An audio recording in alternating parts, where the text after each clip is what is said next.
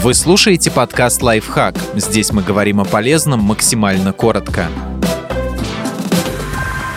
Почему возникает лактостаз и как его лечить? Застой молока может привести к воспалению. Рассказываем, как это предотвратить. Лактостаз – это состояние, при котором у кормящей мамы вырабатывается слишком много молока, но оно не выделяется нормально наружу, а застаивается в груди. От этого страдает и ребенок, которому не хватает питания, и женщина из-за сильной боли. Стоит отметить, что в западной медицине такого диагноза нет. Там застой молока считается начальным проявлением лактационного мастита – воспалительного воспалительного заболевания. Лактостаз у кормящих женщин может появиться в любое время, но чаще всего его признаки возникают в течение месяца после родов. Чтобы лактостаз не перешел в мастит, нужно при первых симптомах кормить ребенка каждые полтора-два часа и сцеживать молоко. Делают это так. Идут в душ, теплой струей воды разогревают грудь или прикладывают подогретое полотенце. Аккуратно массируют железу, начиная сверху в направлении к соску. Легкими движениями, чтобы не было сильной боли, сдавливают грудь вокруг ореолы на сам сосок не нажимают. Если есть молокоотсос, его можно использовать после согревания груди. Сцеживание продолжают до появления чувства легкости и комфорта.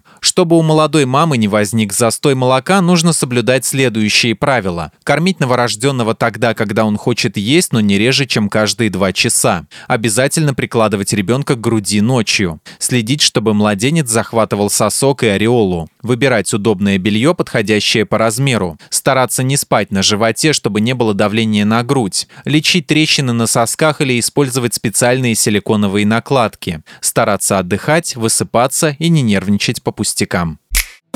Подписывайтесь на подкаст «Лайфхак» на всех удобных платформах, ставьте ему лайки и звездочки, оставляйте комментарии. Услышимся!